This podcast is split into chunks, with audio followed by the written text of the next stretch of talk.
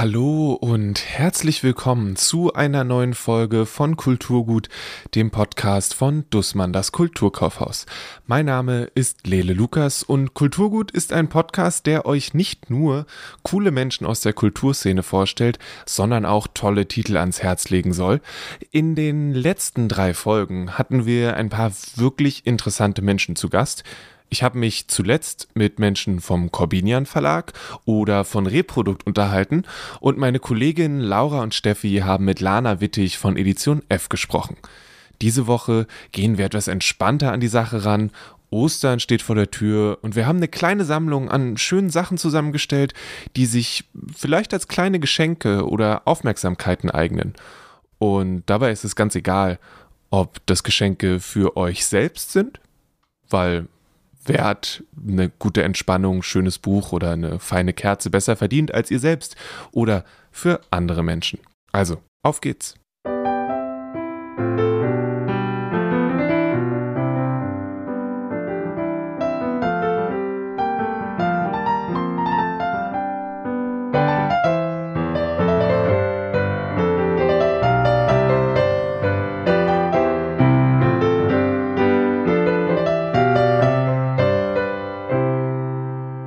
Lässt sich sicherlich ein bisschen darüber streiten, ob Ostern als Feiertag wichtiger ist oder ob die Ferien, die da drumrum sind, eigentlich viel wichtiger sind. Ich persönlich bin gerade in meinem Praxissemester an einer Grundschule und zum ersten Mal seit Jahren spielen Ferien für mich wieder eine Rolle. Und ich muss sagen, die sind eine echt schöne Erfindung. Unsere ersten beiden Empfehlungen drehen sich deshalb um Bücher für Kinder. Es sind zwei Titel, die die kommenden Wochen sicherlich versüßen und während das eine gemeinsame Beschäftigung erfordert oder eher fördert, kann das zweite auch dafür sorgen, dass sich ein Kind mal entspannt für eine Weile zurückzieht und in den Abenteuern von Peter Hase versinkt. Okay. Okay, du hast äh, zwei sehr schöne Bücher mitgebracht oh ja. für die Osterfolge. Was hast du denn da rausgesucht? Also ich habe einmal äh, ein Bilderbuch, und zwar ein reines Bilderbuch ohne Worte von äh, hm, Daphne Lotte. Vielleicht ist sie eine Französin. Hm, ich bin mir nicht ganz sicher. Äh, Hasentage heißt das. Unglaublich süß. Äh, sehr, sehr süße Illustrationen über den Alltag von zwei Hasenkindern die allerlei lustige Sachen erleben.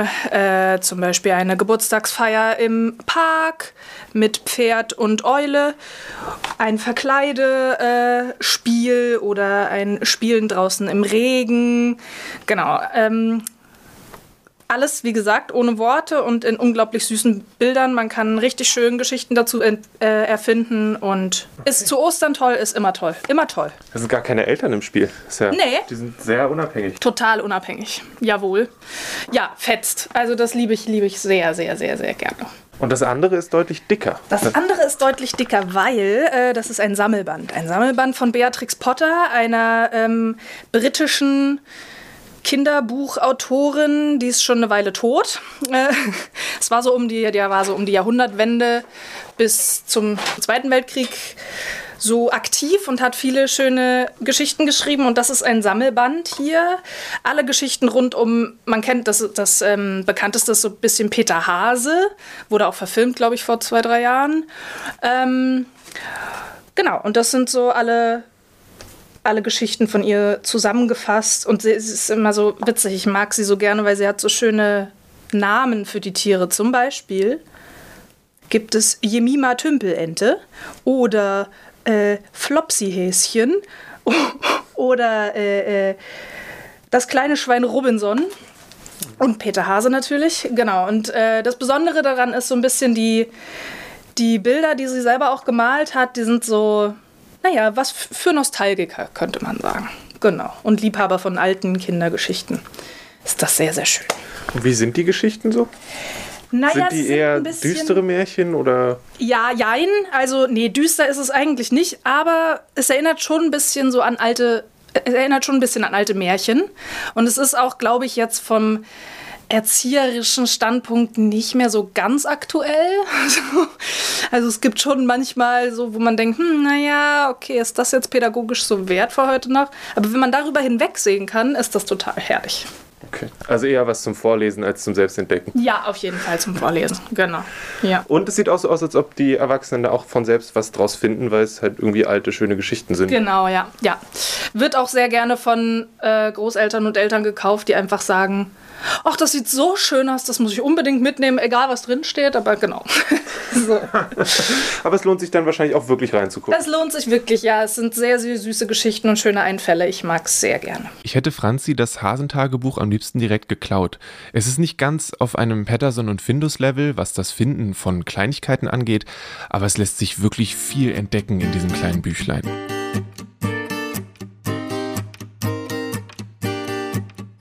Die nächsten beiden Sachen werden von Mariam empfohlen. Mariam ist im Kulturkaufhaus für die Designfläche im ersten Stock zuständig und hat einen unglaublich süßen Waschbären mit ins Gespräch gebracht.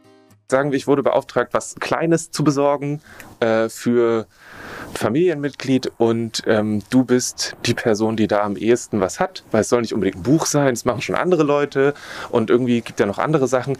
Was würdest du denn sagen, was könnte ich denn dieser Person jetzt noch zu Ostern schnell noch besorgen? Da hätte ich zwei Dinge zur Auswahl für dich. Zum einen die kleinen Tiere von T-Lab. Das ist eine japanische Firma, die kleine Tiere aus Holz schnitzt. Ähm, die Firma ist auch sehr auf Nachhaltigkeit bedacht. Für jeden Baum, den sie quasi nutzen, wird einer nachgepflanzt. Das ist ein extrem schnell wachsender Baum. Das heißt, wir haben genug Rohstoffe quasi dafür. Und es gibt ganz viele verschiedene Tiere. Ne? Du hast jetzt genau. hier einen kleinen Hasen mitgebracht, kleinen, der ist sehr niedlich. Genau, ich habe den kleinen Hasen mitgebracht, der natürlich für Ostern sehr passend ist. Mein Favorit ist aber der Waschbär, den habe ich dir auch mitgebracht. Der ist besonders niedlich mhm. wegen seiner kleinen Pfötchen. Genau, aber es gibt auch Giraffen und Wale und, und, und. Also wir haben da ganz viele. Also für jede Person des Lieblingstiers wahrscheinlich auf jeden Fall dabei. Ja, würde ich sagen. Sind die eher so auf der schweren Seite oder eher so auf der sehr leichten Seite? Die sind super leicht. Wenn du mal einen in die Hand nimmst, der wiegt oh, ja. kaum was. Genau, die sind ganz weich. Hm. Also das Holz ist ganz weich und extrem leicht. Ja. Und die sind alle handgeschnitzt. Oh. Und sie sind alle schön bemalt. Ne? Es ist so ein genau. helles Holz und es, mit Schwarz sind die äh, Gesichter oder andere Akzente drauf gemalt. Ganz genau. Okay. Genau. Das ist die eine Sache. Und was ist die andere Sache, die du noch dabei hast? Die andere Sache sind Kerzen von Munio. Mhm. Die haben wir ganz neu bei uns. Das ist eine lettische Firma ein Familienunternehmen, die unter anderem Kerzen machen. Also wir haben nur die Kerzen da. Die sind aus Sojawachs hergestellt mit natürlichen Duftstoffen und getrockneten Blüten, die eingelassen sind. Aus äh, was Soja alles kann.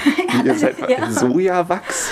Ja, gibt es. Das ist dann quasi die vegane Version von Kerzen.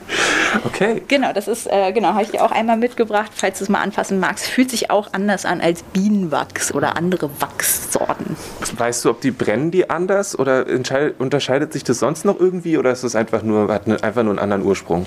Hat einfach nur einen anderen Ursprung. Also die brennen ganz normal ab Du hast ähm, die Blüten am Rand eingelassen, die brennen nicht mit und die haben ganz dezenten Duft. Wenn man bei uns auf die Fläche kommt, riecht man sofort, weil wir natürlich viele da haben. Aber wenn man eine davon zu Hause hat, die duftet sehr dezent, aber angenehm. Also ich habe keine Kopfschmerzen davon bekommen und ich habe den Geruch den ganzen Tag in der Nase. Nee, es ist sehr angenehm. Dadurch, dass es keine künstlichen Duftstoffe sind, ist man da, glaube ich, nicht so kopfschmerzanfällig, was das angeht. Okay gibt es verschiedene Variationen wahrscheinlich auch von der Kerze in verschiedenen Größen und Duften und so weiter und so fort? Düftchen? Genau, ja, wir haben äh, zwei verschiedene Größen. Einmal 220 Milliliter, das sind die kleinen, und 515, das sind die großen stumpen Kerzen. Gibt es mit verschiedenen Blüten und verschiedenen Düften. Mein Favorit ist Wacholder. Es gibt Moos und Heidekraut, Wildblumen. Wildblumen ist tatsächlich äh, die beliebteste Sorte, wahrscheinlich weil die Blüten so hübsch aussehen in der Kerze. Ist die Mooskerze dann einfach grün? Ja, tatsächlich. Also die sind alle weiß und dann schimmert da das grüne Moos durch. Der Baum, aus dem diese kleinen Tiere geschnitzt sind, heißt übrigens Albizia falcata und der wächst in einem Jahr circa 10 Meter. Ist eine Art von Bambusbaum. Da lassen sich eine ganze Menge dieser kleinen Tierchen draus schnitzen. Ich für meinen Teil habe mich ein wenig in die Dinos verliebt, die es da gibt. Dieser kleine T-Rex mit den nicht ganz vorhandenen Ärmchen. Oh, es ist wirklich sehr niedlich.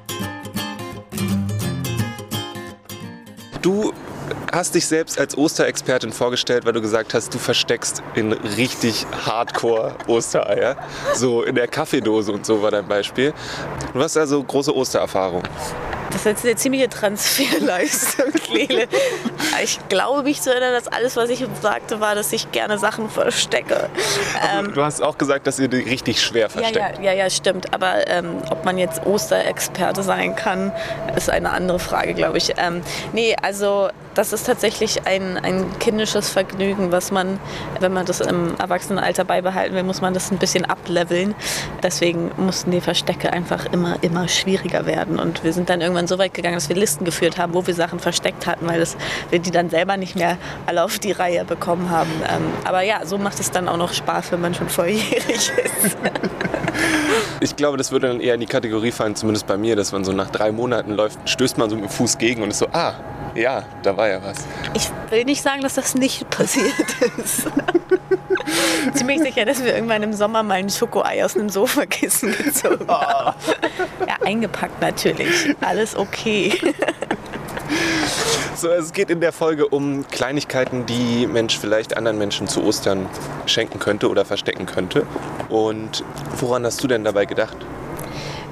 Also ich fand als ähm, Anregung das erstmal schwierig für alle Bücher für ähm, älter als sechs quasi. Da gibt es eigentlich jetzt nicht eine direkte, eine, eine direkte Nische für. Aber ich habe ähm, gerade ein Buch gelesen, wo ich dachte, wenn mir das jemand schenkt, dann würde ich mich darüber freuen. Das ist was, was einem eine ganz schöne Zeit bieten kann. Und das ist auch nicht so teuer.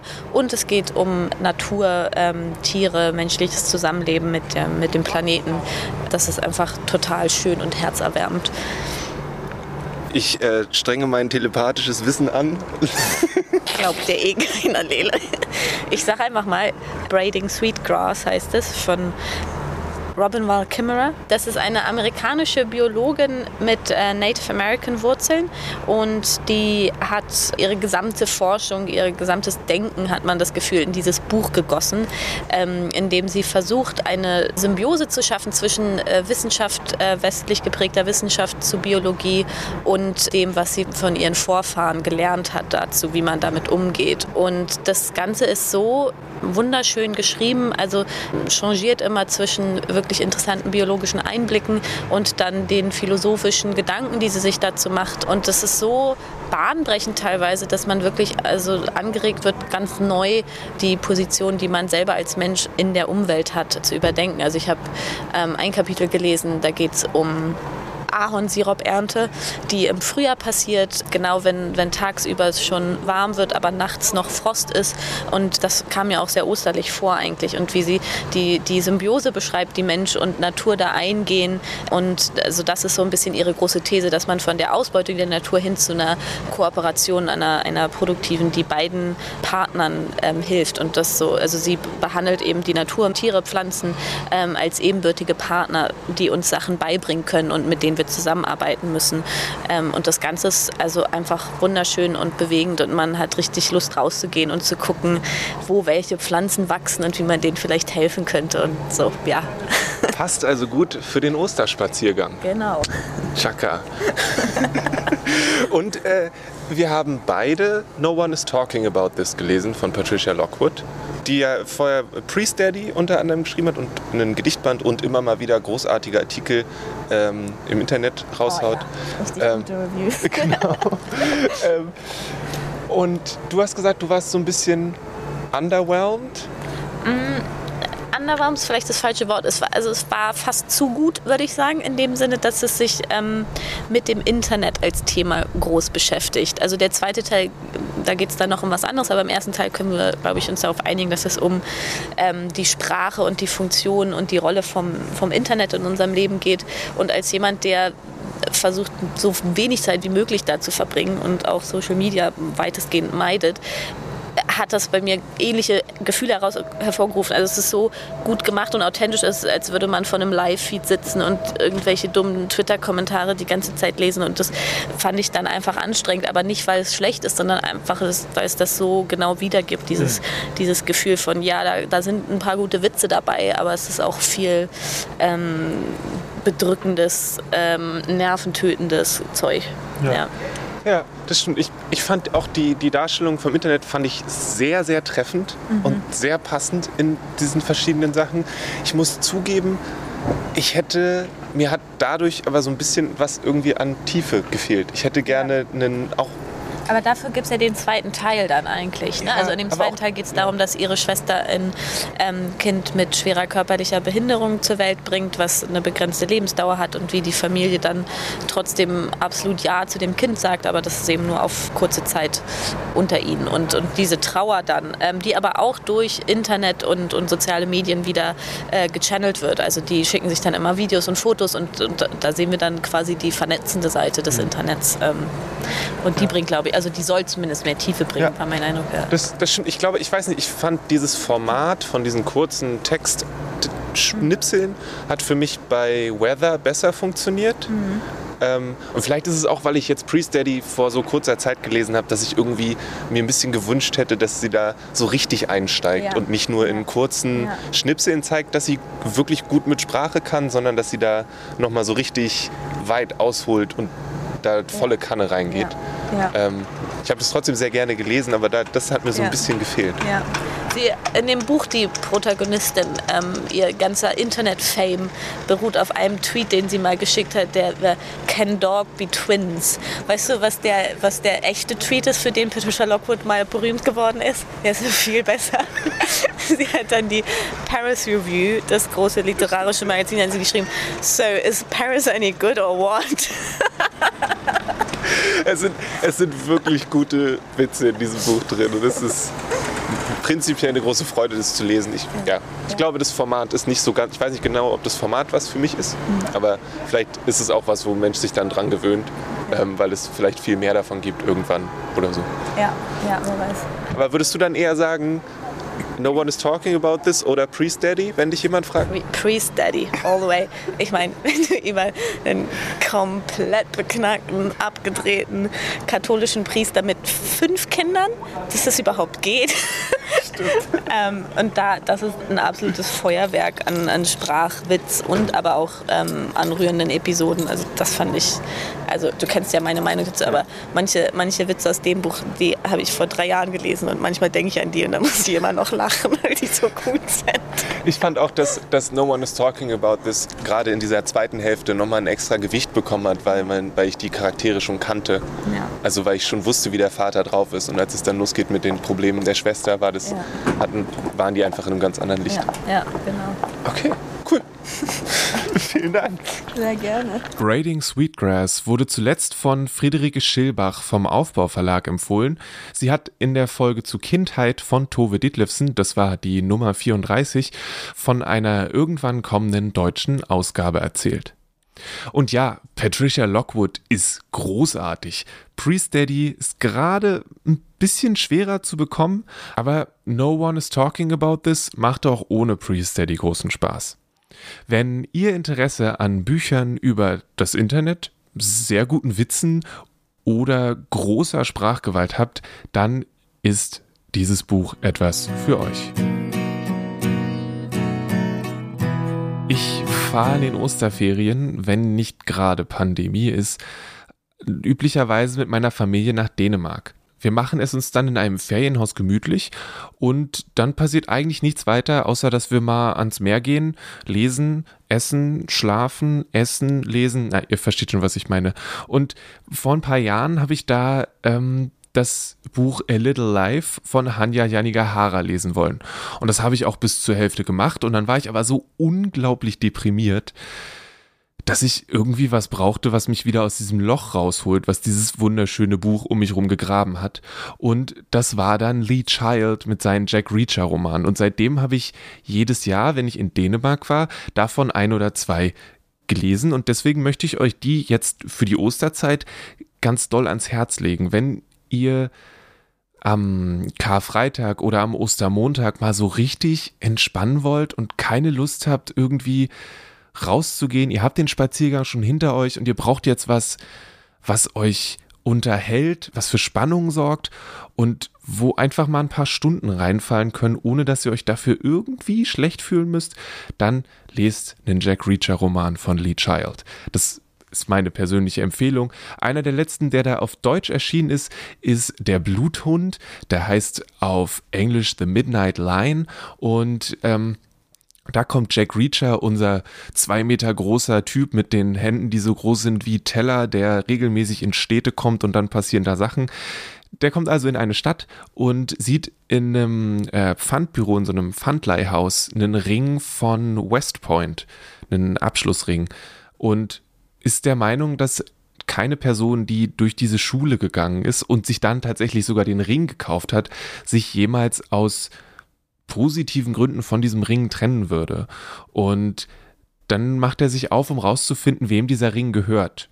Und deckt dabei so einige Sachen auf. Und das übergreifende Thema dieses Buches ist auch die Opioid-Epidemie, ähm, die in den USA eine, eine große, große Rolle spielt und an der schon zahlreiche Menschen gestorben sind. Unglaublich viele Menschen sind abhängig von zum Beispiel Oxycontin oder anderen derartigen Sachen. Und das ist es, was diese Bücher für mich auch zu sowas Besonderem macht, dass sie an der Oberfläche sind sie vielleicht einfach nur, ah, tougher Dude kommt in eine Stadt, irgendwas ist nicht gerade und er biegt es dann gerade. Aber die haben immer noch so einen Kern oder ein Überthema, was unglaublich zeitbewusst ist und womit sich Lee Child auch immer auf eine sehr gute Art und Weise auseinandersetzt. Der ist kein Tom Clancy, wo man sich fragt, hey, wo hast du eigentlich deine Politik her? Das ist doch alter Scheiß von damals, sondern der ist reflektiert und der weiß, was er tut und ich genieße diese Bücher unglaublich. Und wie gesagt, wenn ihr einfach mal in was eintauchen wollt und dann fünf Stunden später macht ihr das Buch zu, seid fertig, Jack Reacher hat die Welt gerettet und ihr könnt in was auch immer als nächstes kommt starten und es fühlt sich gut an, dann probiert es zum Beispiel mal mit der Bluthund von Lee Child. Und das muss ich noch hinzufügen als Mitarbeiter des English Bookshops und Kollege von Amelie ist es wichtig und essentiell zu sagen, dass die Filme, die es dazu gibt, nicht sehr gut die Bücher widerspiegeln. Alleine schon, weil, wie gesagt, Jack Reacher in den Büchern ungefähr zwei Meter groß ist und aber in den Filmen von Tom Cruise gespielt wird, der vielleicht gerade mal 1,70 groß ist. Das musste nur an der Stelle klargestellt werden.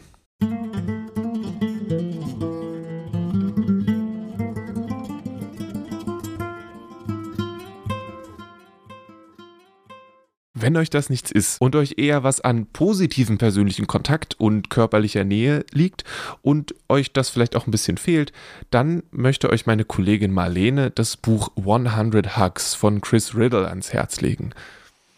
Riddle ist ein bekannter und ziemlich großartiger Illustrator. Er hat zum Beispiel zuletzt das Booklet gemacht von der neuen Phoebe Bridgers Platte und macht auch sonst ganz viele Bücher zusammen mit Neil Gaiman.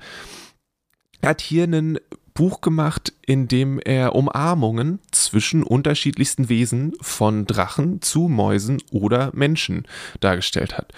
Und es ist ein wunderschönes Buchlein für die Menschen, die dieses Jahr leider nicht besucht werden können. Es ist ein wunderschönes Büchlein für diejenigen Menschen, die dieses Jahr leider nicht besucht werden können. Das war die 43. Folge von Kulturgut. Wir haben euch von Ostergeschichten, Peter Hase, Kleintieren aus Holz, schönen Kerzen, der Symbiose zwischen Menschen und Natur, der Kraft des Internets und von einem Mann mit gigantischen Händen erzählt. Oh, und von 100 Umarmungen. Ich hoffe, da war was für euch dabei. Großen Dank für die Empfehlungen an Franzi, Mariam, Henriette und Marlene. Fast alle Titel findet ihr im Kulturkaufhaus in der Friedrichstraße. Wenn ihr was ganz Bestimmtes haben wollt, dann ruft gerne an, schreibt eine E-Mail oder benutzt den Online-Shop unter kulturkaufhaus.de. Und wenn euch das Kulturkaufhaus verständlicherweise zu voll ist, zumindest an einem Samstag oder so, dann versucht es mit dem Museumsshop am Potsdamer Platz. Da gibt's dieselben Sachen, nur in klein. Wenn euch etwas Bestimmtes angesprochen hat, dann schaut in die Show Notes und da sind die alle aufgelistet. Wenn ihr über Spotify hört, dann findet ihr die Show Notes unter kulturgut.podigy.io unter kulturgut.podigy.io, denn Spotify kann keine Show Notes. Über Feedback freue ich mich sehr und schicken könnt ihr mir das an kulturgut.dussmann.de. Und wenn ihr extra cool sein wollt, also so wirklich richtig extra cool, dann lasst uns gerne fünf Sterne bei Apple Podcasts da, weil das dazu führt, dass mehr Leute den Podcast finden und das wäre ziemlich dufte. Die Intro- und Outro-Musik hat Paul Hankinson komponiert und eingespielt. Auf hankinsonmusic.bandcamp.com findet ihr einen Vorboten für sein kommendes Soloalbum. Das Logo von Kulturgut hat Rahel Süßkind illustriert. Ihr findet mehr von ihren tollen Sachen unter rahelsüßkind.de. Dabei solltet ihr darauf achten, Süßkind mit UE und Doppel S zu schreiben. Mein Name ist Lele Lukas und ich habe diese Folge Kulturgut produziert und geschrieben. Wir hören uns kommenden Freitag wieder. Bis dahin, bleibt gesund, lasst euch nicht ärgern, tragt eure Maske und genießt das gute Wetter. Bis dann.